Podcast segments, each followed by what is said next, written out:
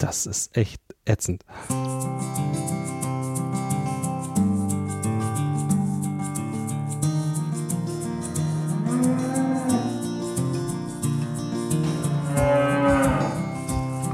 Kuhverstand Podcast. Der Podcast für alle Milchviehhalter und Herdenmanager, die das Ziel haben, sich weiterzuentwickeln und mit gesunden Wiederkäuern zusammenzuarbeiten. Heute am Mikro ist wieder Christian Völkner. Herzlich willkommen zur heutigen Folge. Ich gebe dir heute acht Bereiche an die Hand, mit denen du kranken, kranke Kühe sicher erkennen kannst. Das, was wir wollen, ist ja eine gesunde, leistungsfähige Kuh. Es gibt aber immer wieder kritische Phasen im Leben einer Kuh, zum Beispiel um die Kalbung herum, eine besonders intensive Stresssituation. Und nach der Kalbung kommen oft die Probleme, die auch teilweise schon provoziert wurden in einem Bereich davor. Das fängt ja auch mit dem Trockenstellen an und mit der Laktation davor oder mit der Aufzucht.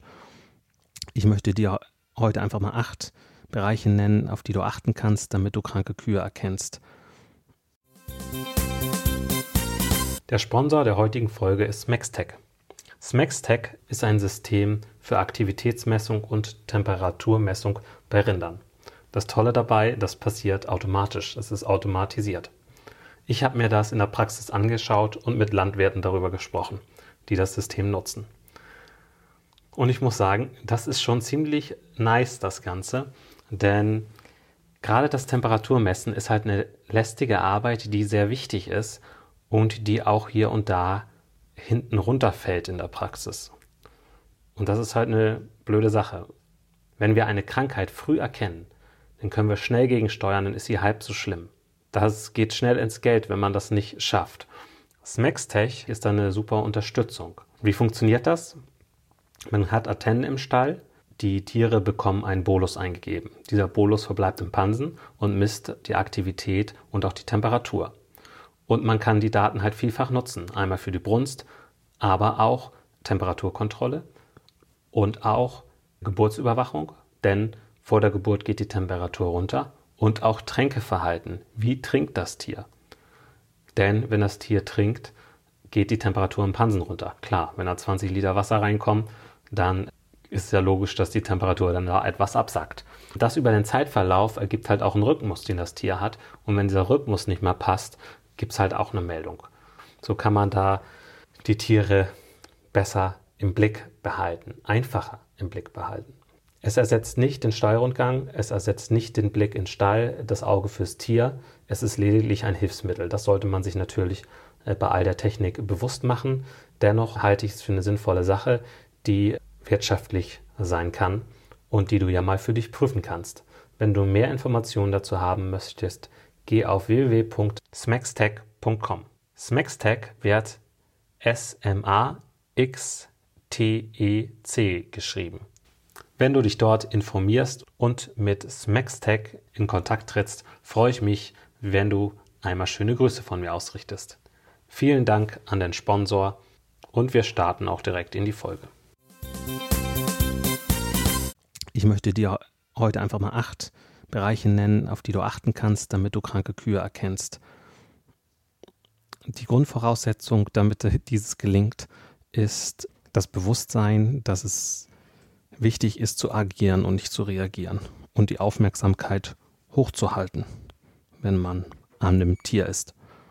Also das habe ich mal wieder festgestellt, gerade wenn ich äh, in ja viel um die Ohren habe, dass dann ähm, diese Aufmerksamkeit nachlässt und ich nicht so genau hingucke und dann denke ich manchmal, oh Mensch, das hast du doch eigentlich, das hast du doch ein bisschen wahrgenommen, das was mit dem Tier nicht so ganz stimmt, aber du hast nicht reagiert. Und dann kriegt man die Quittung ein, zwei Tage später. so, ich weiß nicht, ob ihr das kennt. Das ist echt ätzend. Ich denke, dass man da einfach äh, versuchen kann, gute Bedingungen zu schaffen dass genügend Zeit zu melken ist, äh, dass man sich immer wieder bewusst macht, wie wichtig das ist, aufs Tier zu schauen oder dass man sich Checklisten macht. Und deswegen auch jetzt diese acht Punkte.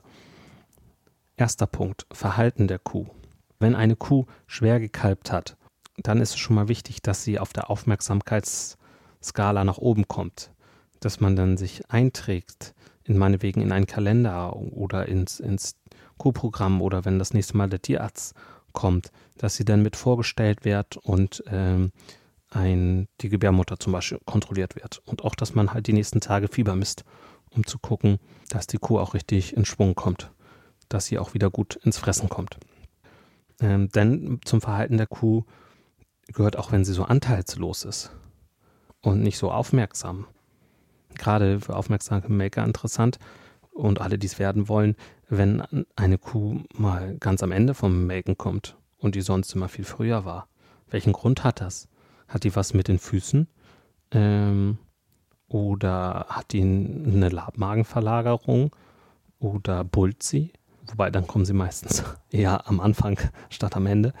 Ähm, ja. Genau, aber das einfach auf das Verhalten vom Tier zu achten. Gut, das war Punkt 1. Zweiter Punkt, Futteraufnahme. Die Futteraufnahme ist die Grundlage für den ganzen Stoffwechsel. Äh, ohne dem läuft nichts. Und da ähm, macht es Sinn, auch mal auf die Hungergrube zu gucken. Die ist an der linken Seite von, von der Kuh. Und ähm, dann kann man sehen, wie weit die eingefallen ist. Da gibt es auch so einen Score von 1 bis 5, dass mal ein Gefühl kriegt dafür, ähm, wie satt sind die Kühe eigentlich. Äh, wie tief ist diese Hungerkohle. Man sagt auch, äh, wenn man an der linken Seite hinten oben am Tier so ein Dreieck sieht, dann sagt man immer, das ist ein Warndreieck. Weil dann, das, dieses Dreieck sieht man nur gut, wenn der Magen ganz leer ist. So. Also, das ist äh, immer ein ganz gutes Indiz dafür. Und das zu beobachten, gerade auch nach der Zeit, nach der Kalbung. Weiter geht's mit der Schrotaufnahme. Ideal ist natürlich, wenn ja, wenn ihr mit Transponderfütterung arbeitet, dass ihr dann auch äh, zeitnah immer die Meldungen abarbeitet, dass wenn Tiere äh, weniger Schrot fressen, äh, woran das liegt. Ne? Haben sie, ja, was ist da los? Ne? Pult das Tier oder ähm, ja, ist, ist irgendeine Krankheit da? Weiterer Punkt, Punkt 3, die Augen. Gerötete Augen oder auch eingefallene Augen oder ich finde auch an den Augen erkennt man auch, ob, ob so ein Tier da ist, ne? Ob, oder ob das anteilslos ist. So. Ich hatte es allerdings auch schon gehabt, da man gerötete Augen, Fieber gemessen und geguckt und nichts gefunden, so, ne? Gibt's auch mal, aber dennoch, das ist ein Indiz dafür, dass, ähm, dass da was nicht stimmt. Und bei all den Punkten, die ich jetzt sage, ist es halt so, gerade wenn mehrere Punkte zutreffen, dann ist da was dann müsst ihr da daran und herausfinden, was los ist. Vierter Punkt. Äh, die Füße, die Klauen. Funktioniert der Bewegungsapparat? Also macht sie gleich große Schritte oder sind einzelne Schritte verkürzt? Äh, hebt sie manchmal das Bein? Dann äh, gehört die Kuh auf den Clownstand. Dann gehört die fachgerecht untergeguckt wenn rechtzeitig ein Klotz geklebt wird, dann ist die Chance, dass es gut wird, so groß.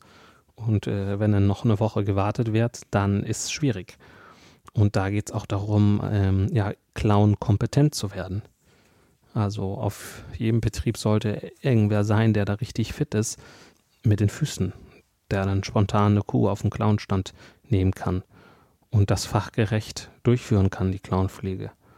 Das ist ein Ausbildungsberuf. Das sind äh, drei Jahre, die die das lernen im Prinzip. Also das ist nicht so, dass man das einmal äh, macht und äh, einmal so, man kann einmal so einen Minikurs machen und dann, dann sich da rantasten und dann immer besser werden. Ne? Aber da, da denke ich, da sollte man gucken, wer, wer ist derjenige, wo ist die höchste Clown-Kompetenz? Wo kann ich das am besten lernen? Das ist auch noch so eine Aufgabe, die ich mir gestellt habe, da herauszufinden, wo sind da die Unterschiede zwischen guter und schlechter Clownpflege und wo sind die besten Lehrer. Ne? Denn äh, da sehe ich noch äh, ganz viel Potenzial auf den Höfen. Das ist auch, denke ich, wichtig für die Maker so. Das sollte nicht nur einer machen, dass die auch auf die Füße gucken, was da mit in den Füßen ist. Und dann äh, die Information weiterleiten und äh, dass da was dann passiert. Denn wenn die schlechte Füße haben, wird weniger gefressen und die ganze Spirale nach unten kommt in Gang. Dann kommen wir zum fünften Punkt, die Temperatur. Das billigste Mittel, um herauszufinden, ob was nicht stimmt. Einfachste Sache, total gut messbar. Da ist nichts mit Einschätzen von Score, da kriegst du ein Ergebnis äh, schwarz auf weiß, die Kuh hat die und die Temperatur. Das Fiebermessen soll auch richtig gemacht werden, wie man ähm, auch mit mehreren Leuten ähm, gut kommunizieren kann, welche Kuh welche Temperatur hat. Dazu mache ich nochmal eine extra Folge. Da könnt ihr euch schon drauf freuen. Bei Kühen sollte man natürlich den Temperaturbereich kennen. Der Normalbereich ist 38 bis 39 Grad. Der erhöhte Bereich ist 39,1 bis 39,3 so. Hohe Temperatur ist ab 39,4. Dann ist Handeln angesagt. Denn sollte herausgefunden werden, was da los ist. Bei Untertemperatur kann es immer ein Anzeichen sein von Milchfieber oder auch von äh, Labmagenverlagerung. Hatte ich auch schon manches Mal, dass sie dann äh, mit der Temperatur runtergehen. Wenn ganz weniger Stoffwechsel haben, ist halt auch weniger äh, Temperatur im Spiel. Gut. Dann zu Punkt 6, die Euterkontrolle. Sprich, ganz klassisch der Scheimtest. Und auch ja, ist das Euter warm? Ist das gerötet? Ähm, sind die Zitzen in Ordnung? Wie ist die Zitzenkondition? Für mich gehört da auch zu, zu gucken ums Euter herum. Ist da vielleicht so ein Schenkelekzem? So, oder so in der Mitte vom Euter, dass man da wirklich genau hinguckt und äh, mal hinfasst und guckt, ob das da, ob das da feucht, warm, gammelig ist und reagiert werden muss. Genau falls ihr Probleme mit äh, Eutergesundheit habt, verlinke ich euch nochmal eine Folge, wo ich acht Tipps gegeben habe, wie ich meine Zellzahl dauerhaft senken konnte. Nun sind wir auch schon bei Punkt 7. Gebärmutterkontrolle. Nach dem Kalben ist eine hohe Gefahr von Infektion. Dann kann es äh, eine Gebärmutterentzündung geben, eine Metritis und ähm, ja, das fängt schon damit an, geht die Nachgeburt gut ab da ist besonders darauf zu achten, schnell dabei zu sein, schnell zu gucken, ob das in Ordnung ist. Wir haben so eine Schranke vor der Gebärmutter und das Antibiotika, das man gegebenenfalls einsetzen kann, das wirkt halt nach dem Kalben am besten. So nach 14 Tagen nach dem Kalben wird das schon deutlich weniger. Die Schranke, die geht immer weiter zu und äh, dann kommt da in der Gebärmutter nichts an, ja. Und deswegen macht das Sinn zu sehen, dass man schnell dabei ist. Außerdem ist es ja auch ungeheuer schmerzhaft. Da macht es auch immer Sinn, nach dem Geruch zu gucken. Also man kann sich das vom Tierarzt zeigen lassen, wie man so eine Gebärmutterkontrolle macht, dass man äh, selber reinfasst und guckt, äh, sind da noch Fetzen äh, oder, oder auch mal nur reinfühlen und ein bisschen Schleim äh, rausholen, dann dran riechen. Ne? Ist das gammelig, riecht das eklig, stinkt das oder stinkt es nicht? Das ist immer das beste Indiz bei der Gebärmutterkontrolle, ob alles okay ist, ob es stinkt oder nicht. Genau, und das kann auch später auftreffen. Also kann erstmal nach der Kalbung gut sein und dann, ja, zwei, drei, zwei, drei Wochen später äh, merkt man das dann erst, dass da was im Busch ist, weil, weil die Kuh einfach nach hinten, hinten zu ist. Dann ist da noch der Reste drin geblieben, die gammeln und dann entzündet sich das alles, dann kriegt sie hohe Temperatur und nach, ja, man riecht das gar nicht. Man muss schon ganz dicht rangehen oder halt äh, reinfühlen und gucken. Wenn man dann Fieber hat, einige Wochen nach der Kalbung, äh, Gebärmutter ist immer eine wichtige Kontrolle, ob, ob das die Ursache ist. Nun kommt Punkt 8, das sind die Milchinhaltsstoffe. Da ist besonders auch der Fetteiweiß-Quotient interessant, ähm, ja, ob die Kuh in eine Ketose gerät. Vielleicht mache ich nochmal eine extra Folge über Ketose und über Ketose-Messgeräte. Da habe ich mich auch schon mit beschäftigt. Das ist einfach extrem ärgerlich, wenn so ein Tier Tag für Tag mehr abbaut. Und zwar, das können die ja so wunderbar schleichend machen, dass du das nicht mitkriegst. Ja, wenn du da nicht äh, explizit drauf achtest. Und dann irgendwann guckst du dir das Tier der an und denkst, Mensch, das ist aber mager. So, was ist denn mit dem Tier passiert? Ja, hat er jeden Tag ein Kilo abgenommen. Dann ist ja das Paradoxe dabei, dass ähm, ja, dass das satt macht. Ne? Also wenn man, je mehr man in der Ketose steckt, je weniger Hungergefühl ist da, je weniger frisst das Tier, je weiter rutscht es in das Energiedefizit. Dann wird die Ketose immer schlimmer. Da ist halt äh, der Fetteiweißquotient einfach ein eine gut, guter Maßstab. Also wenn du über 1,4, 1,5 beim Fetteiweißquotient bist, dann solltest du unbedingt äh, Ketose testen. Und da empfehle ich auch immer den Bluttest. Aber dazu kommt nochmal eine separate Folge, vielleicht auch mal ein YouTube-Video. Das äh, muss ich mal sehen, wann ich das schaffe. Aber da möchte ich auf jeden Fall nochmal ran, weil das einfach ein spannendes Thema ist. Und dann natürlich auch die Zellzahl bei den Inhaltsstoffen. So möchte ich nochmal die acht auflisten, die wichtig sind, damit du kranke Kühe erkennst. Äh, grundsätzlich gilt, die Aufmerksamkeit gilt es hochzuhalten und ähm, das Bewusstsein bei den Mitarbeitern zu schärfen, wie wichtig es ist, kranke Kühe rechtzeitig zu erkennen und da äh, was gegen zu steuern. Das ist immer ähm, effizienter, früh dabei zu sein und es früh zu erkennen. Und da braucht, da lohnt es sich, Zeit, Geld und Know-how zu investieren, damit äh, alle auf dem Hof da mitmachen und äh, auf die Kühe Acht geben und die Aufmerksamkeit hochhalten, dass äh, ja nichts, möglichst wenig übersehen wird. Punkt 1, Verhalten der Kuh. Dazu gehört Kalbeverlauf, wie, wie gibt sie sich, kommt sie später als sonst in Melkstand, solche Geschichten, wie ist ihre Aufmerksamkeit, hängen die Ohren, sowas. Futteraufnahme. Da äh, kann man gucken, frisst das Tier, geht es zum Fressen, Hungergrube, so eine Geschichte, äh, ist die stark ausgebildet und ähm, ja, auch die Schrotaufnahme. Zur Futteraufnahme habe ich auch eine äh, Folge verlinkt. Dritter Punkt, die Augen. Sind die eingefallen, sind die gerötet? Vierter Punkt, die Füße. Äh, wie ist der Gang der Kuh? Hebt sie den Fuß? Ist sie lahm? Werde klauenkompetent. Fünfter Punkt, die Temperatur. Das einfältigste und begünstigste Mittel ist das Fieberthermometer, um zu gucken, wo geht es mit der Gesundheit äh, vom Tier hin das ist so eine gut investierte Zeit, äh, da ein bisschen Zeit für jeden Tag zu verwenden, um halt hier und da Fieber zu messen. Am besten natürlich mit System. Sechster Punkt ist die Euterkontrolle. Scheimtest machen, äh, wie ist die Zitzenkondition, sind da äh, Schenkelekzeme beim Euter.